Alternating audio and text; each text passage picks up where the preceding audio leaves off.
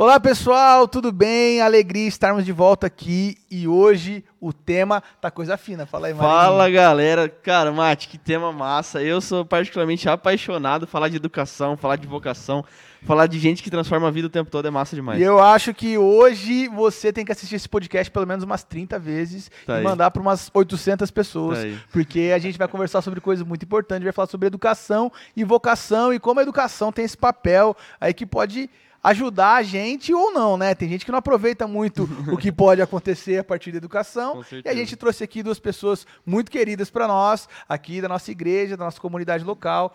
Murilo, por favor, se apresenta pra gente, fala um pouquinho de você. Beleza, galera? Eu sou Murilo Serviuk, eu sou professor de biologia, sou biólogo, né? Me formei aqui pela UEM e trabalho com ensino público do meu começo da carreira e privado aí há 14 anos já. Com biologia de ensino médio até cursinhos preparatórios para vestibulares. Legal. Quanto tempo de carreira já ensinando? 14 para 15 anos já. 14 para 15 anos. É. Sua idade, Marinho. É um tempinho ensinando, hein, cara? Nossa. É. E você, André, se apresenta pra gente, por favor. Bom, eu sou a Andressa, sou professora também de Ciências e Biologia de formação, né? Atuo na rede pública do estado do Paraná, ano que vem faz 10 anos, então desde 2015. Legal. É, e sou diretora auxiliar, então eu atuo na direção da escola aí desde 2020, pegando o começo da pandemia, o turbilhão de tudo que Nossa. aconteceu até Eu hoje. falar, né? É. Chegou, chegou num momento um teste, fácil, né? Tranquilo. Vamos ver se vai aguentar. Vamos ver. Ela vamos deu um conta testezinho, agora, né? Vamos É, ver, né? é, se, se deu conta da pandemia, do que, que não vai dar conta, né? Do que, que não vai dar conta? exatamente. Isso- mas isso é uma verdade, viu? É. Quem passou a pandemia em sala de aula, em colégio, Nossa, com toda certeza. cara, que Ah, quem passou, quem passou pela pandemia, né? Eu acho que em inúmeras profissões, com mas certeza. na sala de aula, com, Com certeza. Pô, teve que se reinventar, fazer tudo acontecer de novo, mudar. me- me- E minha esposa, né? Minha esposa É, com educação pô. infantil. Tá aí. Imagina você fazer educação infantil e ter que preparar as aulas e mandar para os pais. Cara, e você tem que ah, é, ensinar, alfabetizar o pai e a mãe também, Com né? Além certeza. da criança. E os Porque... pais felizes por participar. Contentes. Fora, fora, fora aquelas situações constrangedoras, Exatamente. né? O cara orava pra O acabar a pandemia, não pelo vírus, né? O pai tava do Acaba a lado a- a- ajudando ali, daqui a pouco ele levantava, tava de sunga, criança, esse tipo de situação. Mas, gente, vamos lá. Educação é uma, uma ferramenta para transformação de vidas. E aí a gente pode falar de ferramenta tanto de Deus quanto ferramenta política. É ou não é uma educação para transformação? Pode ir, Andressa? Pode. Pode. Ah, eu acho que é. É assim. Eu acho que nós que somos professores, assim, professor depois de 10 anos de carreira, ele passa a ter os famosos momentos de crise, né? Continuo, não continuo. Não, preciso fazer outra coisa, tô cansado. É como a gente tá conversando aqui no bastidor. É, uma- é- é pesado, assim. É uma preparação muito grande. Só que aí, até esse tempo atrás, conversando com um colega meu, e um, estávamos em três, um reclamando, ah, tá difícil, tal, tal, tal. E ele falou, ah, cara, a gente acho que a gente não molda, não molda ninguém na sala de aula, né? Aí um amigo meu falou, cara, eu acho que tá errado. Eu falei, eu acho também que tá errado. Eu acho que o pouquinho que a gente passa com o aluno em sala de aula é o momento da gente mudar. Porque às vezes a gente espera de uma, de uma, de uma gestão municipal, federal, tal, estadual. E esses caras não estão na sala de aula. Verdade. Então a ponta mesmo ali da, da briga é o professor, é a direção que vai resolver ali os perrengues. Então eu acho que o professor e a educação ainda são as ferramentas que podem ajudar. Até porque a gente passa às vezes muito mais com aquele aluno do que a própria família. Com toda certeza. Então às vezes muitos conselhos que os pais davam, a gente às vezes pela uma idade maior, a gente passa também às vezes a ajudar. E aí é moldar mesmo. A questão, olha, não olha por esse lado, faz isso. Cara, eu já vivi isso aí, não vai dar certo. Com certeza. Então é uma ferramenta, é, é- é grãozinho, sabe, A- da a- areia. A, sala de aula é um ambiente, a sala de aula, o ambiente escolar é um ambiente onde vocês veem muito mais do que a a questão político-pedagógica. E aí a gente está falando de questões mais íntimas da, da pessoa. Isso, isso aparece lá para você, Andressa? Com certeza. Né, eu falo assim que eu sou uma entusiasta da educação. Então a gente passa por muitas crises, fala assim, será que é isso mesmo? Será que vai dar certo? será que não vai? Será que a gente está fazendo diferença? Tem dia que a gente acorda Tem. pensando desse jeito. Né? Será que o que eu estou plantando realmente está alcançando ali um coração Tá que vai ser um solo alguém. fértil? Né? Mas eu acredito que sim.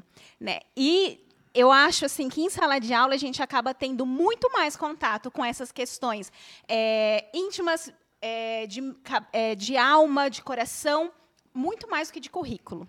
Sim. Né? Então a gente, claro, a gente se prepara, a gente tem uma técnica, a gente busca ter as melhores ferramentas, mas a gente precisa entender que ali a gente está lidando com um ser humano. Né, com todas as variáveis que envolvem a, a humanidade, com todas as dificuldades, com fatores que ele vai trazer de fora para dentro e que vão influenciar até mesmo o quê? A aprendizagem ou não. É. Não controláveis, né? Por parte do- de quem tá Incontroláveis. ensinando. E- Porque e- é todo e- dia e uma aula desse- nova. O aluno veio, ele veio hoje com um problema, ele resolveu, depois o outro. É muito dinâmico isso aí. Fora o É, problema entre eles também, né? E deve ser, deve ser uma crise gigantesca, porque você começa a resolver um problema e aí você- o aluno traz uma demanda gigantesca, mas aí você, como diretor, você como, a- como professor, você fala assim, poxa, mas isso aqui extrapolou a minha atuação. Como que faz daí? Poxa, extrapolou. Che- Chegou lá o aluno contando um problema familiar. Chegou lá o aluno é, pensando uma coisa, ou confessando, ou contando, Uhum. conversando com vocês, uma, um plano que você fala assim, poxa, isso aí não é legal, isso aí eu vai... Já, eu já, na, na minha tempo de, de aula, assim, eu já peguei coisas simples, mesmo assim, de crise, de, de aluno chorar porque a família não está obedecendo o aluno, sabe? A pessoa quer muita coisa, a família está sendo firme, Uhum, e a pessoa se sentir isso, ou seja, ela está se vitimando, sim. mas eh, e de alunos também já assim com tentativa de suicídio, de pensamento desse jeito. E aí você tem que ter esse filtro, porque nem tudo, pô, a gente se formou em biologia, na- nas aulas de prática de ensino, por exemplo, ninguém falou, ó, você vai pegar um aluno assim.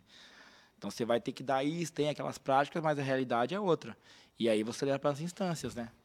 Ó, então tem que ser- é o jogo para ir. Ah, vamos tentar aí, já já chamar um coordenador, alguém que vai ter, talvez um psicólogo, um psicopedagogo para tratar isso aí. Até porque senão eu posso matar essa essa essa situação com, uma- com, uma- com, com um jeito que não deveria. Eu poderia posso até piorar isso aí. Mas tem que ter essa versatilidade de entender. Peraí, aqui eu, eu recebi a informação, eu não vou dar conta dela sozinho.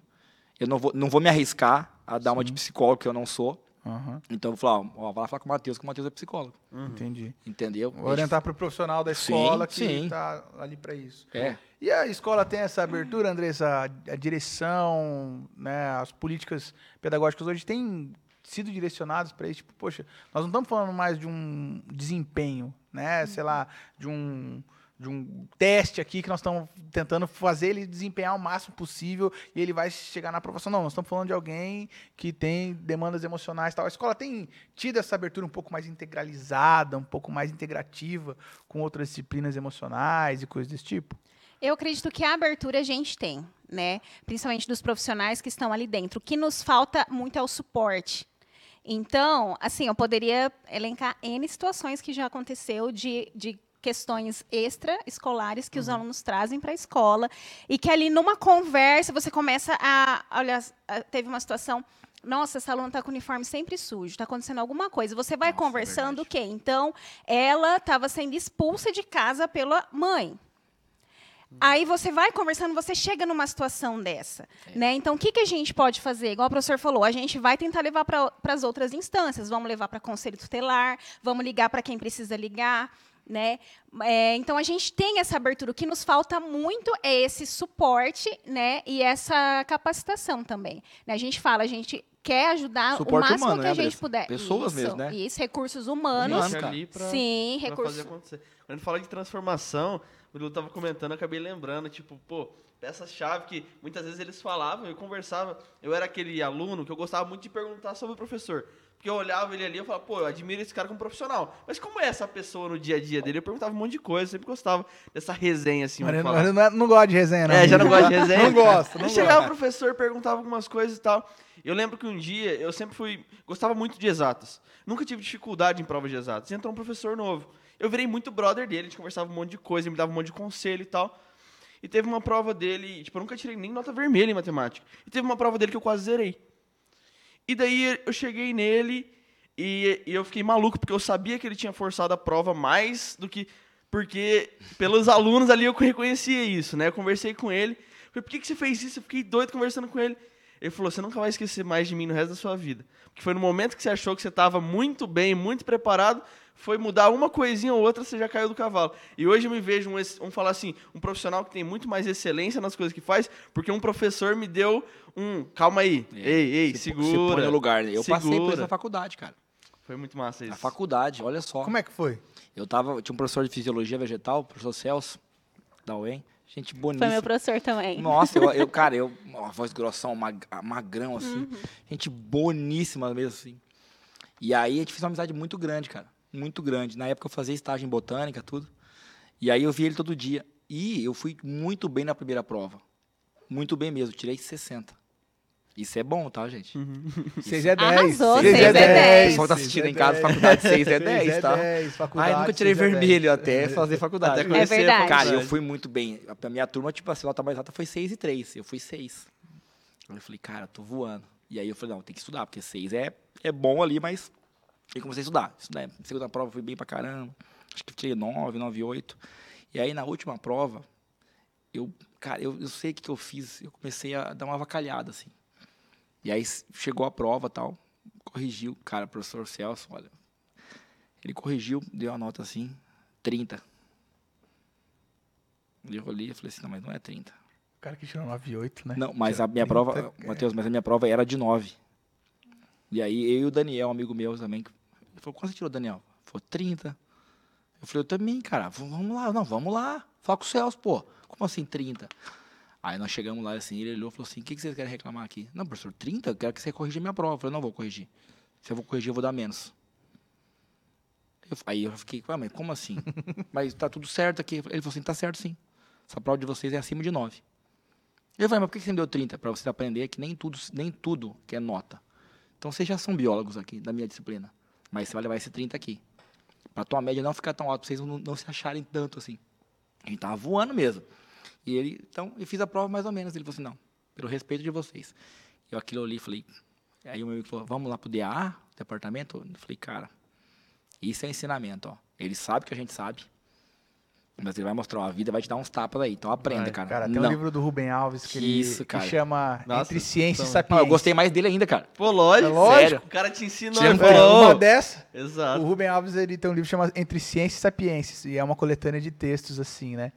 E num, um dos textos ele fala assim, que os professores estão perdendo a beleza de ensinar porque eles não estão ensinando para a vida, eles estão ensinando para desempenho. Mas foi isso mesmo. E, e aí, e- esse é um ensinamento que você carrega pra vida. E eu, eu sou muito grato a Deus porque as pessoas que mais bateram em mim, em todas as áreas, ministeriais, na escola, leitura, teológicas, os difíceis mesmo, me marcaram positivamente demais, que são as pessoas que eu carrego um carinho, uma afeição gigante. Agora, os caras que foi fácil de levar, cara, não, não- É. não marcaram não. Então a gente precisa aprender a valorizar essa sapiência, né? E não só o conhecimento e performar. Aí né? volta na pergunta que você começou. Aonde que a educação marca? É aí. É, Exatamente. as- não, por- pode reparar, nesse contexto, não era um conceito de fisiologia vegetal que ele estava. Ele tinha entendido que eu tinha entendido aquilo lá. Ah, isso aqui o Murilo aprendeu. Mas eu tinha que aprender outras coisas ali.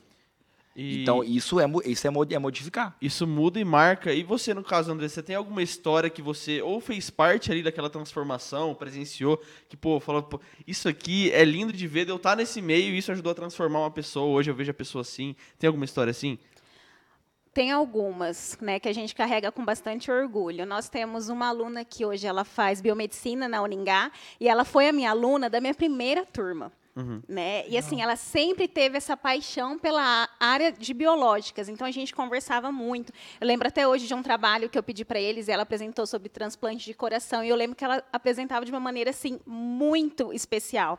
E ela foi atrás, então até hoje ela conversa comigo, né? Ela mandou esses dias, professor, eu apresentei um artigo num congresso. Eu Falo, gente, isso é fantástico. Legal. Né? De alguém que vem de uma realidade tão difícil. Né? Vira e mexe, eu entro nas salas e eu pergunto: quem o pai tem é, ensino superior?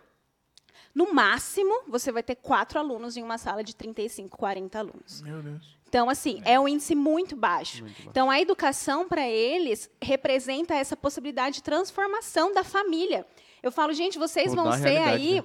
É essa mudança na realidade, esse novo começo na família de vocês. E, e o quanto que a educação foi um aspecto vocacional para vocês? No começo você estava falando de, poxa, eu estou na sala de aula, mas eu entendo o meu papel. Não é, não é uma questão política pública, não é uma questão por trás. O meu papel ali com o aluno. O quanto isso é, é real, assim, intenso para vocês no dia a dia? Tipo, não é o meu papel. Eu estou aqui, eu fui colocado por Deus, ou eu entendi, ou em algum momento me apaixonei por pedagogia, biologia, pela direção da escola e, e o meu papel é aqui para eu desempenhar essa missão. Quando que isso aconteceu com vocês? Ai, sei assim. Eu vou te confessar que quando eu tava me formando assim, eu não, não pensava, não. A última coisa que eu queria ser era ser professor. De verdade. Mas não por. Não por uma questão de menosprezar a profissão. A minha professora, você teve lá com a professora Ana Obara? Sim. Cara, ela é um amor, assim. Mas um dia ela falou um negócio pra nós, assim, que aquilo eu fiquei muito. Fiquei muito, assim, bem chateado. E eu já tocava na noite, já era músico profissional, e na época o que eu ganhava de cachê me mantinha. E aí um dia ela falou assim: ó, vocês têm que pensar que tem que trabalhar por amor tal. Porque o salário de vocês vai ser um salário muito ruim, não vai ser um salário bom.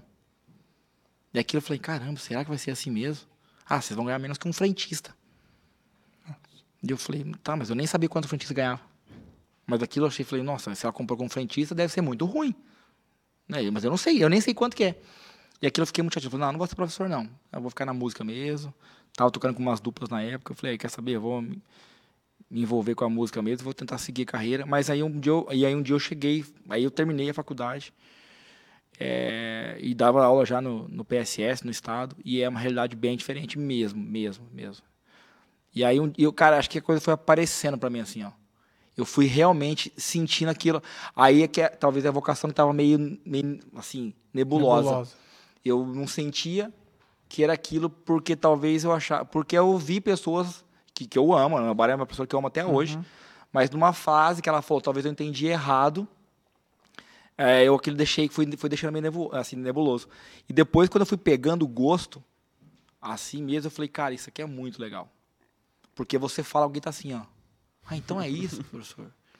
E aí E você. parece, parece que dá uma luz mesmo, né? Dá, tá assim, foi assim, ó. ele Pô, é não tá muito entendendo legal. nada. Aí você fala, é, ele fala, é muito legal É. essa sensação. muda a fisionomia, né? Muda Exato. tudo. Pra mim foi, assim, o oposto, né? Então eu brinco assim, quem é mais ou menos da minha idade, lembra que a gente fazia aqueles cadernos de perguntas, né? Aí passava da sala inteira, todo mundo respondia. E tava, eu nunca vou esquecer, eu estava na quinta série e tava, o que você quer ser quando crescer, né? A pergunta de sempre. Mote. E eu coloquei professora de ciências.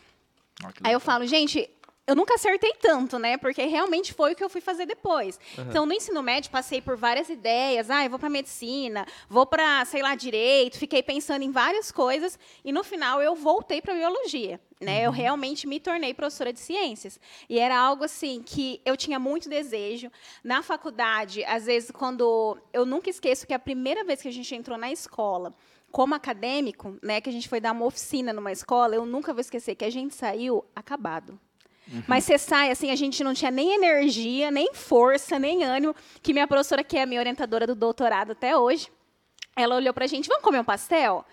E aí ficou todo mundo, professora, a gente só quer ir pra casa dela. gente, mas eu vou pagar. Aí todo mundo, a gente quer ir pra casa dela. Meu Deus, vocês devem estar mortos. Gente, Pagando. E o universitário negando É. comida, né? Sim, mas De a gente estava acabado. Gente, foi uma realidade que a gente não tinha noção, né, de como seria uma escola assim de periferia, difícil e tal, e a gente tudo novinho, você chega lá com um monte de coisa preparada e Empolgadão, né? empolgado e você vê Preparou aquilo. a aula, fez É, material didático, fez você, tudo. você É. pensa que o seu exemplo, a sua ilustração, todo mundo vai entender. Sim, e chega lá, o menino pergunta, não acho não- nada a ver. E todo mundo vai ficar feliz de você estar ali, né? E não mas, é. mas acho, acho a Andressa, a realidade da Andressa é bem mais é bem mais sensível que a minha, assim, cara.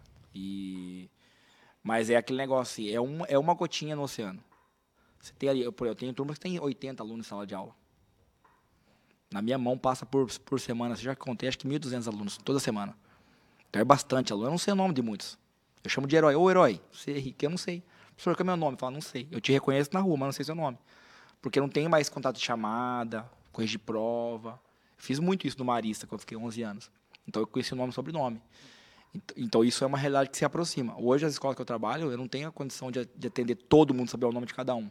Eu vou sabendo aqueles que se aproximam mais. E essa realidade daí é, inversa da educação se tornar uma coisa consumível? Porque a gente está falando hoje de um, de um conteúdo que hoje você dá aula na sala de aula, você prepara lá, incentiva seu professor, né, o corpo docente, mas o aluno pode ir lá, bater no YouTube e aí ele vai chegar na aula querer desafiar você, querer desafiar o professor, falar assim, ah, eu estudo melhor em casa, pega uma apostila velha de Assina um outro canal professor, da vida que é, tem. paga um curso no- na, na Hotmart e pronto, aprende Tem. aí melhor.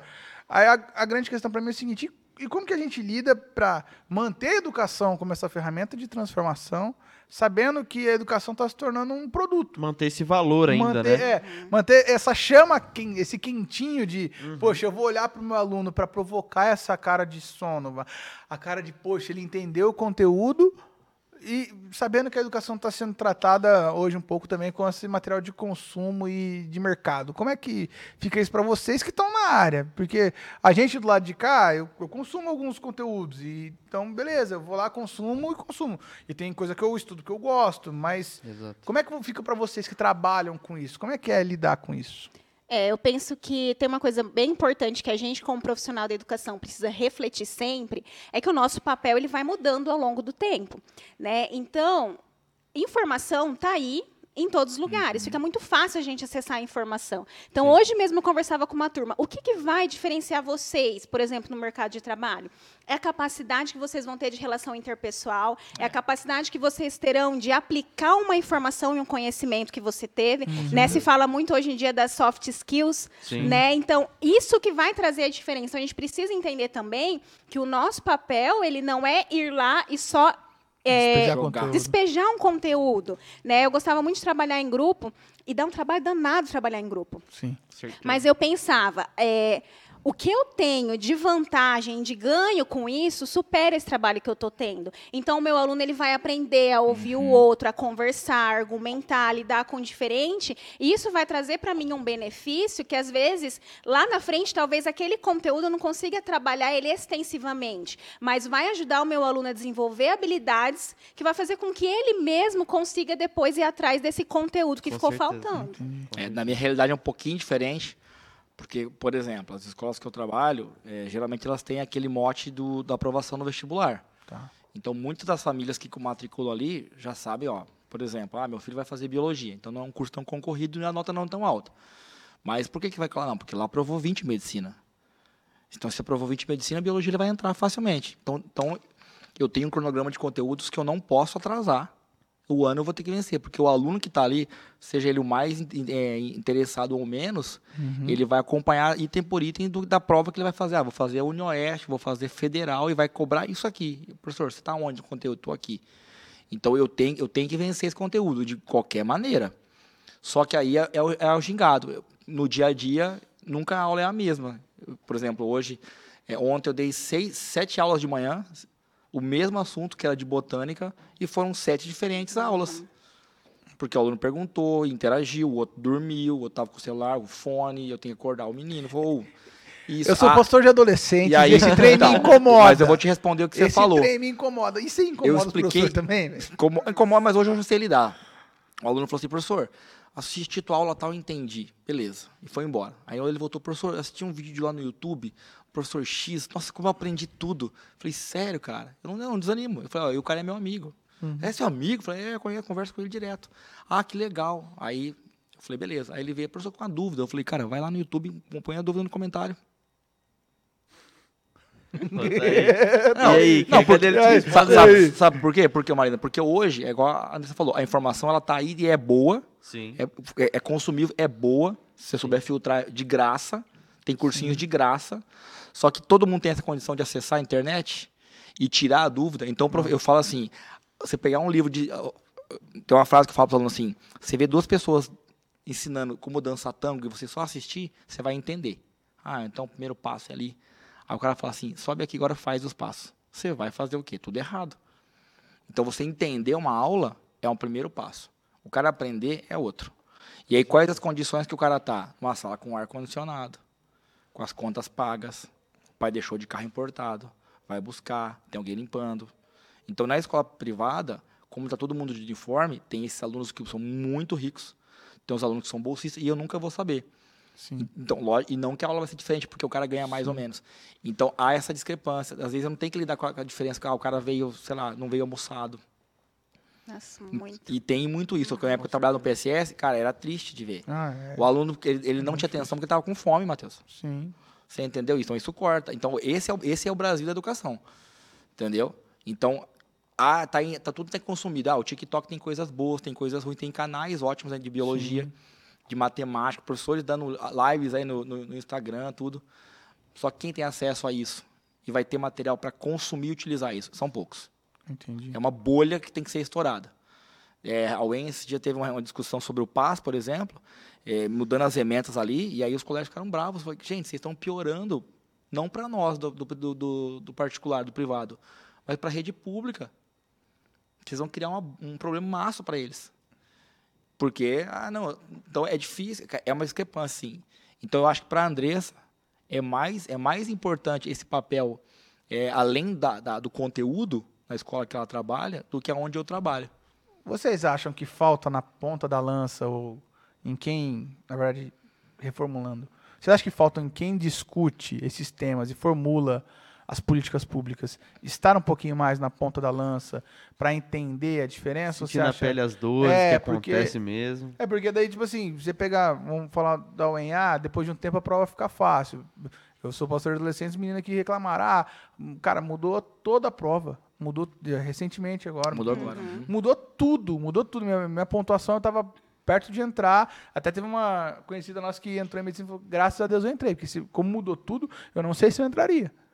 E ela, falou assim, Sim. e, e ela falou, cara, eu não sei se eu entraria. E aí, vocês acham que falta um pouco da ponta de lança, de gente que conversa lá com uma realidade pública lá do Sarandi e ao mesmo tempo gente que consegue transitar lá na realidade de um colégio do centro, de filhos de, de classe A.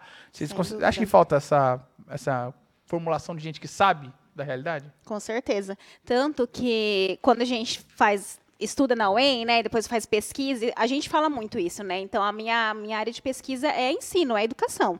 Então a gente vê isso, existe um abismo entre a universidade e a escola regular e a Sim. educação básica, né? Então vou dar um exemplo. A gente estava comentando antes sobre o ensino remoto, né, na época da pandemia.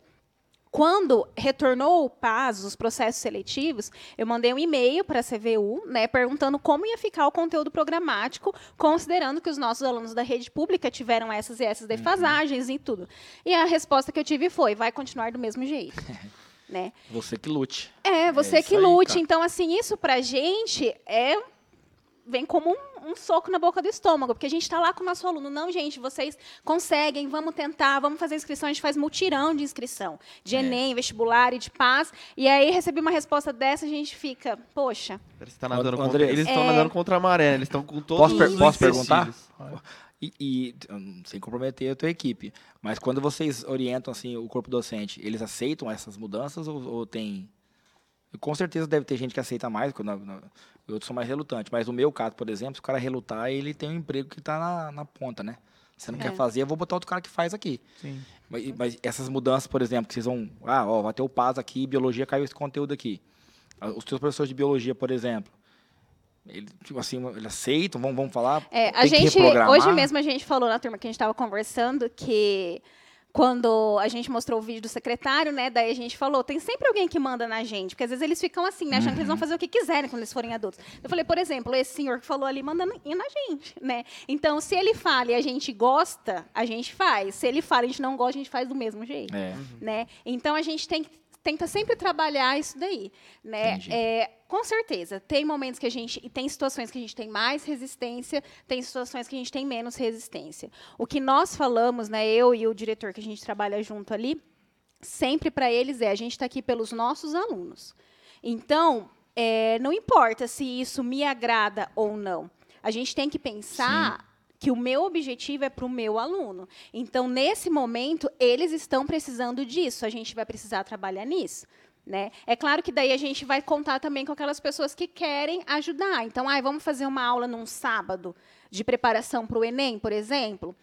A gente não vai obrigar ninguém a participar. Não dá né? pra obrigar o professor a ir lá Não, isso. Não, mas daí tem, tem sempre aqueles que abraçam a causa e falam, Sim. vamos junto. Eu acho que para cada um que, que não quer, tem um outro que vai, abraça. Essa, eu acho essa, vamos. essa é uma coisa legal, né? Que mesmo quando a gente vai falar de política pública ou uma ação num espaço mais vulnerável, a gente precisa ter as pessoas desejando realizar a mudança, né? Ser o centro A- daquilo, a, né? A, a questão coração dela. pessoal nunca vai sair de tona, nunca vai sair de voga. Se o cara não tiver com o coração naquilo, não adianta. Você pode ter a melhor ideia do mundo, pode ter o melhor Sim. planejamento do mundo, melhor estratégia, não vai, não É vai, não abaixo, vai. Parece, parece que tá indo Pô, eu olho, eu olho isso como. Eu, como eu falei, né? Eu tive professores incríveis. Eu acho que foi basicamente a base do, de tudo que hoje eu me tornei como profissional, por exemplo. Que eu olho e falo, não só esse caso específico de matemática, por exemplo, até tava lembrando agora, depois, uma fala que eu falei pra ele. Que na época, meu desejo, minha vocação era ser professor de matemática. Eu decidi muito depois que não era isso que eu queria mesmo. Mas eu falei pra ele, você vai me fazer desistir da profissão que eu quero, por causa dessa prova aqui. Ele falou, eu tenho certeza que não vai ser por isso se você não quiser isso. Isso, pelo Aham. contrário, vai te dar mais paixão por isso. Eu acho que eu nunca estudei tanto depois de uma prova assim, justamente por isso. Esses desafios, eles passam a acontecer. E quando vocês falam o tempo todo da vocação de vocês, o quanto isso é importante, o quanto as realidades diferentes fazem a gente viver isso, é incrível de ver esse brilho no olhar também, né, Mati? E eu, e eu tive uma, uma situação, só te interrompendo, Matheus, é, lembrando aqui agora, sobre vocação, é bem isso. Eu tive, assim, o privilégio de trabalhar com vários professores que eu tive no cursinho. Porque Aham. eu fiz cursinho numa realidade que eu não podia, né? Eu perdi meu pai muito cedo, com 13 anos, e aí, quando eu fui fazer o vestibular, olha como o professor, ele pode matar um aluno. Eu estava no terceiro ano, meu pai tinha morrido aí há dois anos, a gente estava num perrengue bem, bem sofrido, e aí começou aquele negócio de vestibular, o que vai fazer? Vai fazer... Aí eu falei, ah, vou fazer odonto. Na aula de educação física. Uhum. A minha professora, na época, eu não sei o nome dela, assim, acho que Deus tirou da minha cabeça para eu não procurar na internet, assim. Ela falou assim, não, você não vai, não, você é pobre. Mas eu era pobre mesmo. E, não, eu sou, né? Mas, eu, tipo, sabe quando era pobre, que o pobre dizia, "Não, rapaz, você é pobre, hein? assim, tá, era, tipo, dos pobres, eu era o pobre ali, sabe? E aí eu falei, assim, mas eu não, eu não fiquei chateado. Eu falei assim, ah, é verdade, eu não tenho dinheiro. Ela falou assim, ah, você não vai ter dinheiro para montar um consultório. Pô, isso em 90 e 98. Meu pai morreu em 96. E eu falei, ah, é verdade. E aí eu comecei a me despertar para o vestibular. Eu comecei a fazer farmácia e tal. Farmácia na época era mais concorrido, era medicina, depois direito, depois farmácia. E eu vim aqui para Maringá, morava em Marialva, fui pedir, bater, bater nas colegas, pedindo bolsa nos cursinhos. E aí eu consegui e tal, mas, nossa, um perrengue. Eu tinha que vir com meu primo que fazia também, daí ele passou, eu já não tinha mais carona, sempre foi uma luta. E aí eu comecei a ver no cursinho aulas que eu nunca tinha visto no colégio. E eu escolhi, estudei no colégio de Marialva, que na época era, um refer... era o melhor de Marialva do público, que é o colégio Parigô. Eu falei, nossa, que- como que eu não tinha visto isso, cara? E fui aprendendo coisas. E aí fui passando tal, aí fui motivando, beleza. Aí um amigo meu, o professor William, que, é um, que ele é um. Ele é um. eu- eu- tipo, ele tem uma vocação que, além de ser professor de biologia, que é um excelente professor de biologia, o William Lopes, ele foi um mentor, assim. Ele falou assim, cara, você tem que fazer biologia, velho. Larga a forma de farmácia. E eu tinha vergonha, ah, biologia. Eu falava ciências biológicas, eu tinha vergonha, né? Daí eu acabei fazendo e passei, então, para encurtar a história. E aí comecei a trabalhar depois, e eu tive um, pri- o privilégio de voltar a trabalhar com os professores do cursinho que eu fazia, que eu fiz aula. Então, os caras, inclusive, alguns tornaram sócios num empreendimento que eu fiz numa época, em 2015, um cursinho que eu abri. Ele virou meu sócio. Eu falei, Zeca, cara, que legal você ser meu sócio no cursinho, você era professor de matemática que eu tinha aula, cara. Isso é legal. E eles lembraram de mim, tá? o professor Fabiano, que deu aula de literatura, falou, ô Marialva, você era Marialva, né? Eu falei, você lembra de mim, professor? Lembro. E eu chamo ele de professor. Que legal. Porque e ele é meu colega, eu falei, chama ele de Fabiano, Legal. professor, beleza? Então essas coisas ma- ma- marcam. E aí que a, a vocação, você- a vocação já estava lá. Ela estava. Acho que a gente tem es- essa situação de o que, que você vai ser quando você crescer, a gente muda muito, né? E sempre, aí, é sempre permeado por muitos interesses que não são necessariamente vocacionais, né? pois é. Sempre tem muitas perguntas que hum, podem, é, acho que infertilizar, né? Infertilizar a nossa vocação, que é as questões monetárias, as questões de rendimentos. Isso eu acho, acho que às vezes atrapalha a gente de, é, desculpa o termo, mas formar heróis, né? É. Acho que esse termo que você Eu chamo de herói. Eu chamo de herói porque. de herói, E eles por que que você chama de herói, professor? Eu falei, porque herói é corajoso. Herói, herói é destemido. Não tem tempo ruim. Ele arrisca. Eu falei, Legal. tem herói do bem e herói do mal. Legal. Qual que é herói que você quer ser? E eu acho que a gente precisa muito desses entusiastas da educação. É isso aí. Porque o que nós temos visto, infelizmente, é esse movimento contrário. Né? Então, eu lembro que quando eu fui fazer vestibular para biologia, minha professora de biologia me fez, ten- tentou me fazer desistir muitas vezes. Sim. Andressa, Tem não, isso, é. Andressa, eu não acredito. Pensa não, bem, não, pensa pensa bem. bem. Vai fazer Tem, outra cara, coisa, vai tem. fazer medicina. Eu falava assim, poxa, Você tem mas. certeza? É, tem e certeza? tem no privado também, viu? Sim, quando eu comecei a dar aula, Mas você é tão nova, vai fazer outra coisa. Vai Você ganhar tem- dinheiro, Vai né? ganhar É. dinheiro, sabe? E a gente precisa é, recuperar esse orgulho da educação e essa vontade que, os pró- que as próximas gerações continuem. Essa paixão pela vocação Sim. por lecionar, gente, né? a Por gente ver já voltar a ser semeador de sonhos. Né? É. Porque o, vo- o voca- o vocacionado é aquele que faz com paixão, né? Sim. Ele tem uma voz, né? Vocacional vem de vocare. Sim. O cara tem voz. Tem alguém que chamou, né? Chamou, é chamado. É então é chamado chamado. com excelência. Sim. E aí você me pergunta, professor, mas a biologia pra você, por exemplo, você gosta de ser biólogo? Eu falei, eu gosto, cara. Por que você não foi pra pesquisa? Eu falei, comecei a pesquisa, eu não quero pesquisa. Eu quero gente. Eu falei, mas se engana que sala de aula n- n- não é pesquisa. É claro. que- Todo dia é uma dissertação nova. E aí eu lembro que eu, eu falei assim, falei- ele falou assim, professor, mas é, tem, você é feliz no que você faz? Tem sucesso? Eu falei, querido, eu pago as contas com isso que eu faço. Eu acho que eu sou um cara de sucesso. Eu me alimento com a biologia. Eu me alimento com, como ser professor. Eu me alimento disso aqui, ó. Eu compro as minhas coisas, eu pago as coisas para minhas filhas. Eu consigo fazer, estar aqui. Falei, então isso, a mi- a minha vocação me trouxe essa excelência. Mas é igual a Andressa falou. O professor é visto como a pessoa que não deu certo. Ah, você foi professor, cara? Nossa, mas Não ganha pouco, né? Nada, né? Virou, virou Ganha isso. pouco, né? Então, tipo assim, as pessoas Gente, medem a gente. Nosso papo tá maravilhoso, eu estou encantado, brilho nos olhos, mas eu preciso de uma última consideração de vocês. Se vocês fossem falar uma coisa para nós, pessoal que está assistindo a gente, o que, que vocês falariam? Uma última consideração, assim, que, Vai, que Andressa, não começa pode passar. Eu acho que a gente tem que buscar o que queima no nosso coração. Né? Então, igual eu falei, desde pequena eu tinha esse desejo de ser professora de ciências. E muitas vezes a gente vai precisar, e talvez é, alguém que está assistindo, ah, seja para educação, talvez seja alguma outra área, né? mas a gente às vezes vai precisar calar as outras vozes e ouvir só a voz do Senhor e o direcionamento de Deus para a nossa vida. Né? Porque todas as profissões elas têm o seu papel. Certeza. Né? Eu até brinco, eu falo, gente, agora eu não sei quanto que tá a concorrência da medicina, mas eu lembro uma vez que eu vi que era 330 É por, por um. aí ainda. Eu falava, gente, mas será que Deus criou tanta gente para ser médico? eu me questionava isso, sabe? E talvez é esse momento, né, quem está aí pensando no que vai fazer, de calar essas outras vozes, olhar para suas habilidades, porque a gente precisa ter i- essa noção também. Precisa olhar o que eu sei fazer, né? Aquilo que Deus colocou na minha vida, no meu coração e fazer uma escolha, né? E pensar assim, que talvez essa escolha agora eu mude daqui a um tempo, assim, poxa, talvez não é isso. Né? Talvez daqui a um tempinho eu, possa querer fazer outra coisa, mas ter essa, esse discernimento, assim, de, de pensar, de calar o que as outras pessoas estão falando, de esquecer um pouco se vai agradar ou se não vai agradar, o que, que meus colegas vão pensar ou não, e, e fazer essa escolha assim, é, o que, que queima no meu coração hoje, né? Qual é a realidade que eu quero mudar? Legal. É, eu vou pegar o gancho que a Andressa falou, é, é, eu vou falar, eu repetir ela que ela falou que é, falou, resumiu tudo. Eu falo para meus alunos assim, se você vai medir o que você vai ser pelo tanto que você vai ganhar, você está errado. Se é o quanto, se você, se você mira numa cifra para te tornar feliz, isso pode ser um, pode ser a maior armadilha. Porque o aluno que está ali no- na iminência de, de, de fazer um- uma escolha de uma carreira, ele nunca foi aquilo. E é o que a Andressa falou. Se você quer ser de uma tal profissão, e você já está apaixonado por aquilo, então você faça com excelência. Não faça meia boca. Porque às vezes tem uma família que tem um ramo, por exemplo, de advocacia e o menino quer fazer educação física.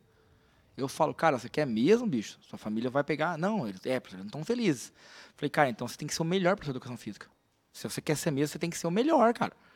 Para eles né? poderem falar assim, não, esse meu filho primeiro, segundo, Ele não terceiro, quis, advogado, esse aqui, é mas esse aqui, É sinistro. entre os caras, ele é o melhor. Então, independente se você vai seguir a carreira ou não. Porque eu falo, você nunca foi aquilo que você quer ser. legal. O cara nunca foi médico, nunca foi advogado, ele tem que escolher isso de banco que ele vai ser, é difícil. E as realidades são diferentes. Eu falo, cara, pesquise o mercado de trabalho. Se você vai ter que ficar em Maringá ou vai ter que sair, Sim. né? Se você vai ser feliz. Se me preparar para esses desafios. professor, você né? não quer, nunca quis ser médico? Eu falei, cara, eu odeio hospital. Como é que você é médico? Ah, mas ele ganha bem. Eu falei, falei cara, mas eu também ganho bem. Eu falei, é, porque eu, eu ganho bem, porque eu pago as minhas contas. Para mim isso é bem. Sim. Claro. Entendeu? bom, Isso é bem. E eu, lembrando aqui, a minha decisão para ser biólogo foi realmente, cara, foi em livro de Jó. Deus ia mudar a tua história. Eu bati muito tempo no vestibular, eu cheguei a ficar por 1,2 pontos de não ser aprovado, batendo na farmácia, na farmácia, na farmácia. Um dia minha mãe abriu a Bíblia e falou: Deus vai mudar o teu, teu destino. e mudou mesmo para biologia e daí a biologia me fez então essas mudanças de quem é cristão e sabe que o nosso plano aqui além do nosso nosso material tem uma mão assim ordenando Sim. faz diferença e Deus vai abrir as portas Vocês entendeu falando aqui, eu lembrei de um texto de Provérbios que fala: a sabedoria clama pelas ruas.